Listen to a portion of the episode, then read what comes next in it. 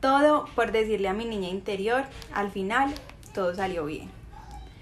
Te voy a compartir una parte muy personal de mi historia. El martes, esto fue hace muchos martes, tuve eh, mi segunda clase de psicología humanista con Santi. En esta clase estábamos hablando sobre la concepción humanista del hombre y en el axioma 5, pues es muy técnico, pero bueno, el hombre tiene capacidad de simbolización y conciencia. Terminamos hablando de lo importante que es simbolizar una experiencia, ya que así le damos lugar a la misma en nosotros mismos. Ese martes, antes de mi clase, casualmente hice, hice eso con una de las experiencias más difíciles de mi vida, pero solo lo entendí hasta la clase con Santi. Esa experiencia es el dibujo que hice en una ilustración. Está en Instagram, en Psicologízate por si lo quieren ver. Dibujé a Mini Lau con el cabello corto y con capul. Esa versión de mi infancia fue la versión más difícil de todas, el lugar al que jamás quisiera volver, como le digo a mi psicóloga. Fue el momento en que mamá se fue por primera vez y fue el momento en el que mi vida cambió para siempre. Mamá tiene problemas con el consumo de sustancias. Después de esta clase con Santi pensé mucho en esa niña que va tanto, pero también entendí que negarla no iba a hacer que desapareciera, que la vida no perdona procesos y todo aquello que no asumimos se convierte en un fantasma que sabotea nuestras relaciones, nuestra autoestima y la capacidad de cumplir nuestros sueños. También pensé mucho en las personas que estuvieron para mí y aprovecho para agradecerles a Mari mi hermana, a Vale mi prima y a mis sis obviamente, que siendo unas niñas sin saberlo me miraron con un amor tan grande que nunca se fue. Esto es para decirme y decirte que cada parte de tu historia merece un espacio en tu vida, por más difícil que sea.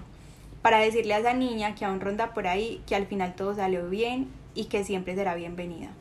Conversa con tu historia, dibuja, escribe, habla, canta, crea cada parte de ti. Eso es sanar. Hola linduras, ¿cómo están? Mi nombre es Laura, soy la creadora de Psicologízate. Y yo soy Valentina, la creadora de Mira Adentro, y estamos otra vez más en un podcast. Este, me encanta. Te amo, uno es súper empeliculado, ustedes vieron, sí. nos creemos, mejor dicho.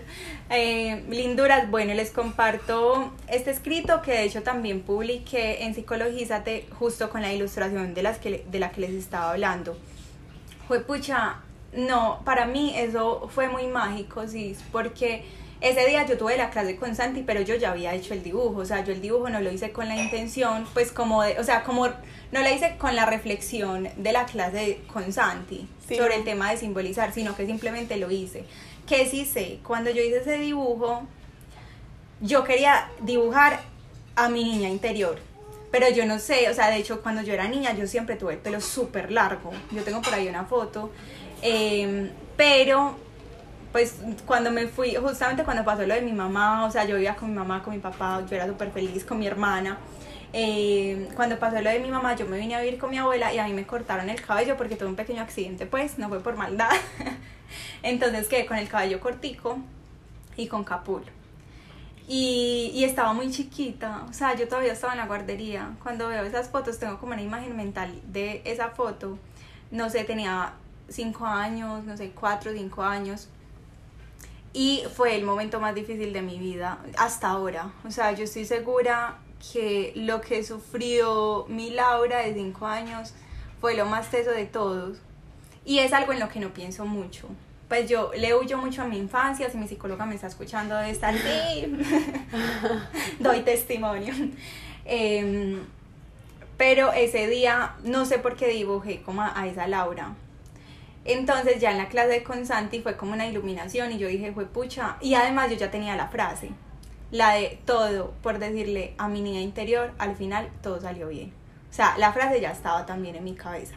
Pero fue muy bonito como de forma inconsciente logré como crear justamente la versión de Laura que más necesitaba esa frase. O sea, si yo pudiera ir al pasado y si pudiera hacerle una promesa a esa niña, sería esa frase y todo fue como de forma muy simbólica, pero siento que también eso sanó algo muy profundo en mí. Siento que sí logró llevarme como hasta ese lugar e incluso me permitió compartirlo con los demás en esa publicación porque más que pues la ilustración, o sea, yo la verdad no dibujo bien, o sea, estoy apenas aprendiendo. Eh, era el mensaje como cada parte de nuestra historia merece un espacio en nuestra vida. Y por más que nosotros neguemos esas partes y nosotros digamos, no, es que yo ya no pienso en eso, no, es que eso ya pasó, no, es que eso ya no es importante, esas partes siguen caminando a nuestro lado como si fueran como unos fantasmas y en el momento en el que evocamos cosas de la infancia, entramos en crisis y nos desestructuramos un montón. Hay una frase que digo siempre en terapia y es como, la vida no perdona procesos. Lo que tú no confrontas, ¿y qué es confrontar? Porque también, bueno, ¿cómo se confronta? Pues algo que tú viviste a los cinco años. Si tú no te lo conversas, si tú no lo sacas de tu interior y lo pones en un lugar, si tú no te permites sufrir lo que tienes que sufrir porque fue pucha, esa versión de tu historia merece que tú sufras lo que tengas que sufrir porque sufrió mucho, porque era una niña, porque no tenía las herramientas para hacerlo, porque, o sea, lo que sea que, que sea esa parte de tu historia en la que estés pensando. Cuando tú la conversas, cuando, o sea, y en serio es tan poderoso cualquier ejercicio, dibújala, haz un cuento, trabaja con plastilina, todo lo que puedas sacar a través del arte es muy poderoso porque nos ayuda a reestructurar y sobre todo a vivir en el presente de forma muy palpable esa experiencia. Y uno termina llorando, o sea, no te lo voy a negar, y uno termina sintiendo emociones físicas que no sentía hace muchísimo tiempo. Y uno termina recordando incluso cosas que ya había olvidado y uno dice, pucha, no puedo creer que haya olvidado esta situación tan traumática que me tocó vivir en ese momento. Pero justamente cuando tú la traes al presente, cuando tú conversas con eso, cuando tú le das un sentido, cuando tú le das un lugar, sanas. Y es una de las tareas que pongo eh, mucho en terapia cuando trabajo la sanar la relación con los padres, que eh, la relación con los padres determina mucho la relación con tu autoestima y con tu pareja. Eh, está como escribir la historia con ellos, escríbela.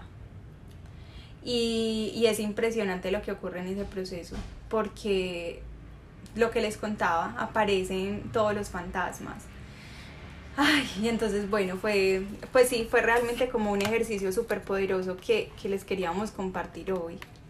Y creo que, a ver, digamos que, a ver, voy a contar un poquito de mi historia con mi niña interior. Yo también he hecho, pues, como en los últimos años un proceso para sanarla y siento que, que fue como también muy complicado, fue muy complicado pero yo escribo la sensación de, no digo que esté sana ya, sino de irla sanando poco a poco. Como que yo todo el tiempo me sentí como si estuviera cargando un peso muy grande. Y ese peso ha ido como alivianando, de por decirlo así. Eh, para ti no es un secreto y tal vez yo creo que ya para ellos tampoco, porque yo ya lo he escrito en varios Nosotros ya no tenemos secretos. Yo, que yo soy la niña de issues. yo todos los problemas paternales del mundo. Y aparte de eso, con mis figuras masculinas, toda la vida muchos problemas, porque siempre como que digamos que de una u otra forma tenía figuras masculinas que me querían mucho en un momento de mi vida y siempre me defraudaban, ¿cierto? Entonces siempre fue una niña como que se sintió muy defraudada y yo me considero una persona, una niña, yo no, no, voy a usar porque ya hemos hablado del tema del yo no me, no me quiero denominar feminista porque no estoy tan enterada de todo como para decir, pero sí es como una, algo que me interesa y en lo que he ido trabajando, entonces no quiero decir como yo siempre sido una niña muy femenina porque qué ser una niña muy femenina, no, voy a decir, yo me he considerado toda la vida una persona que tiene mucha energía femenina, todos tenemos las dos energías y yo siento que toda mi vida, entonces toda la vida he necesitado mucho esa energía masculina, he buscado mucho esa aprobación, ese cuidado, eh, bueno. Y, y toda la vida me sentí defraudada por la energía masculina, o sea, desde chiquita, ¿cierto? Y creo que... Sí, pero yo tengo mucha energía masculina. Sí, por eso. Yo no te he defraudado. Tú no me has defraudado y siento que, que ha sido eso. O sea, Ay, eso... algún día, pues yo, aquí interrumpiendo el podcast como si estuviéramos en cualquier lugar, deberías hacer, pues, o sea, juntas, pero yo no soy como tan conocedora del tema, un podcast sobre la energía masculina y femenina. O sea, masculina no es como hombre, no, sino que masculina es como, como hacia el movimiento. Ajá, entonces, por ejemplo, la gente que tiene energía muy masculina es como muy dada al hacer. En cambio, la gente que tiene energía muy femenina es como muy dada al sentir. Exacto. Digamos, la creatividad es una energía muy femenina. Y ya el ejecutar esa creatividad es una energía muy masculina. Entonces, digamos, yo toda la vida tuve mucho esa energía y siento que en el camino de sanar a mi niña interior sané mucho mi energía masculina, pero la mía propia. y ah. eso me sirvió mucho para sanar esa relación con mi papá, con mis tíos, que esa es una historia que también les debemos, mis tíos y todo lo que esa niña también tuvo que vivir y que no le tocaba y que yo hoy por hoy digo, no te tocaba, o sea, no te tocaba todo lo que te pasó, pero te pasó y como y lo enfrentaste como una valiente, ¿cierto? Porque yo siempre he dicho como yo no sé si mis papás sabían cuando me pusieron Valentina, pero qué buen honor al Valentina Valiente porque me tocó ser muy valiente y me ha tocado ser muy valiente toda mi vida.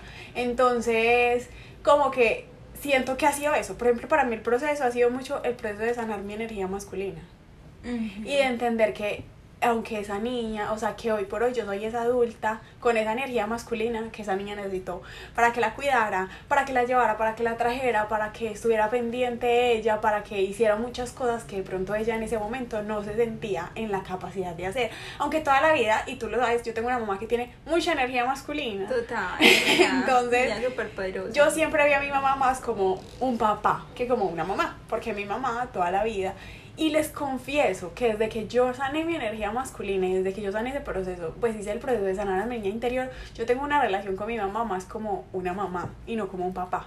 O sea, yo ya no la veo como esa figura de autoridad súper miedo, sino que la veo más como una amiga, como una persona en quien puedo confiar, con quien puedo contar. Cuando yo era pequeña, le tenía mucho miedo a mi mamá. O sea, solo era como mucho miedo porque mi mamá era siempre muy poderosa, siempre ha sido muy independiente, siempre ha sido muy proveedora. Entonces, fue, ha sido también un proceso, un proceso y de que todos los días yo tengo esa foto de, de Valentina chiquita en el cuarto y todo el tiempo la miro y todo el tiempo intento como ayudarla y todo y entender, por ejemplo, yo digamos en ese proceso también entendí que yo, yo todavía he sido muy brava, soy una persona que se enoja sí, muchísimo. Ella es muy colérica también. Y me he dado cuenta que para mí estar brava siempre fue una manera como de llamar la atención, porque aprendí eso. Como que cuando yo me enojo, me dan atención. Yo puse una cara de asombro. cara de, ustedes no lo pueden ver, pero hay una cara de asombro aquí. Como que toda la vida dije, claro, si yo me enojo, la gente va a estar como, ay, porque se enojó y van a estar voy de mí.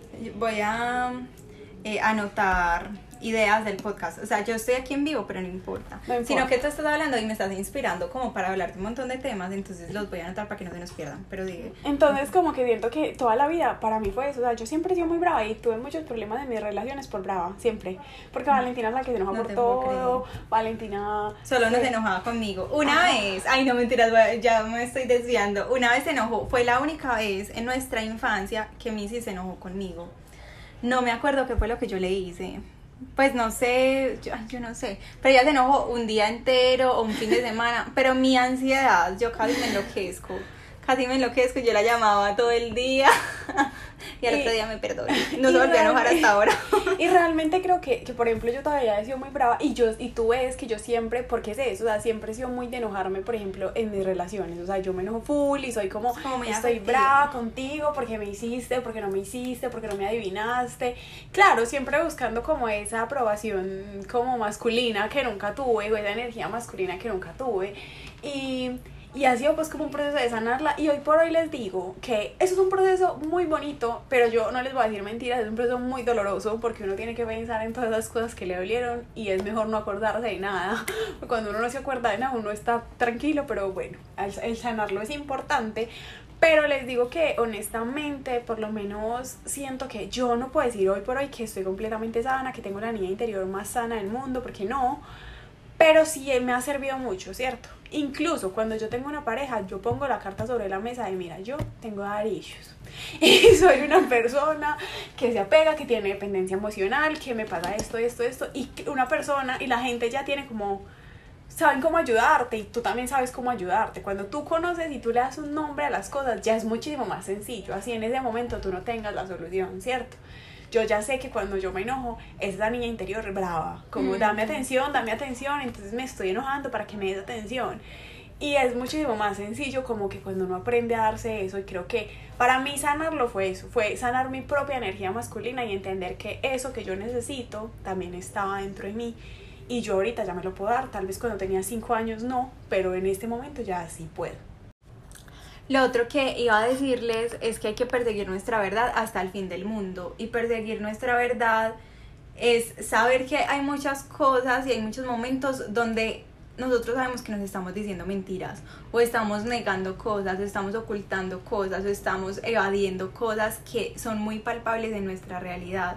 Y empezar como a perseguirla es literalmente hacer el ejercicio de hacernos preguntas incómodas y de traer esa parte de tu historia y pensar, güey, pucha, esto que me pasó, por ejemplo, no sé, mi mamá era muy agresiva conmigo y ahora tengo problemas con mis jefes cuando me regañan y me dan ganas de ponerme a llorar. Ejemplo.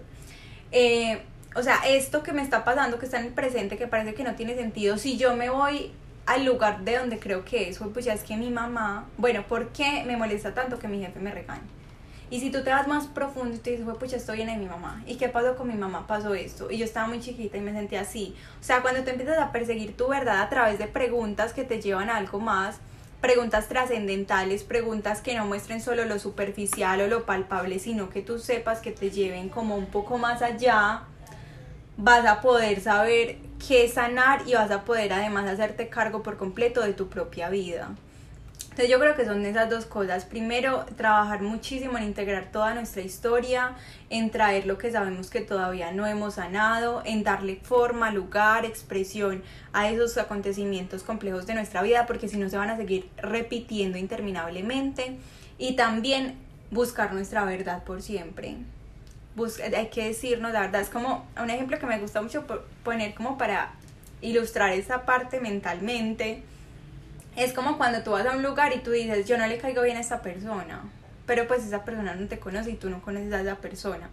Pero lo que haces es que estás proyectando en esa persona lo que tú en real, realmente estás sintiendo y es que esa persona por X o Y razón a ti te desagrada. Pero es más fácil pensar que tú le desagradas al otro a decirte la verdad para hacerte responsable y esa verdad es a mí me desagrada. ¿Por qué? Porque se me parece a tal persona. ¿Por qué? Porque tengo un, un prejuicio hacia hacia tal tipo de personas. Porque entonces, bueno, creo que finalmente esta es la conclusión del podcast. De este podcast les debemos muchísimos más capítulos. De hecho, creo que podemos como profundizar en algún momento en el tema de, de la niña interior y ya hablarlo, incluso dejarles pues como estrategias. que dejo en terapia sí, para sanar esto y todo. Y muchas, y, y sí, yo creo que muchas estrategias, tal vez las que nosotros hemos usado, porque algo que sí tenemos que tener en cuenta es que ahorita hoy por hoy nosotros somos muy afortunados y tenemos muchas herramientas para acercarnos a nuestra historia y a todo eso. Digamos que nuestros papás y nuestros abuelos ni idea, pues que, que nada que ver. Y ni juzgarlos, porque también creo que eso hacemos mucho, juzgar a las personas y cada quien hizo lo que pudo con lo que tenía en ese momento. Entonces realmente pues uno agradecer por lo bueno que hicieron, por lo que enseñaron y hacernos cargo de lo que nos corresponde a nosotros ya en este momento de nuestra vida. Entonces nada, eh, sí, hay que profundizar más este tema. Tal vez haya una segunda parte de este episodio que sin darnos cuenta pensamos que solo iba a ser uno, pero seguramente va a haber una segunda parte. Esperamos que lo hayan disfrutado mucho.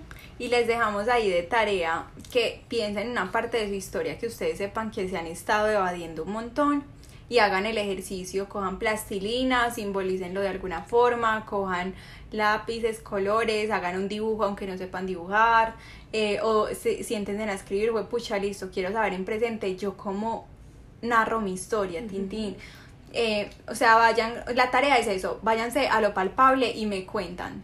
y recuerden que siempre tienen a Psicologízate y Mira Adentro como un lugar donde pueden ir y pueden escribir, dejar un dibujo, lo que ustedes quieran publicar que sientan que para ustedes es importante tenerlo en un lugar y que seguramente también nos va a servir a todos los otros que hacemos parte de esos espacios. Y bueno, Ninduras, nos vemos entonces en otro episodio de Mira Adentro.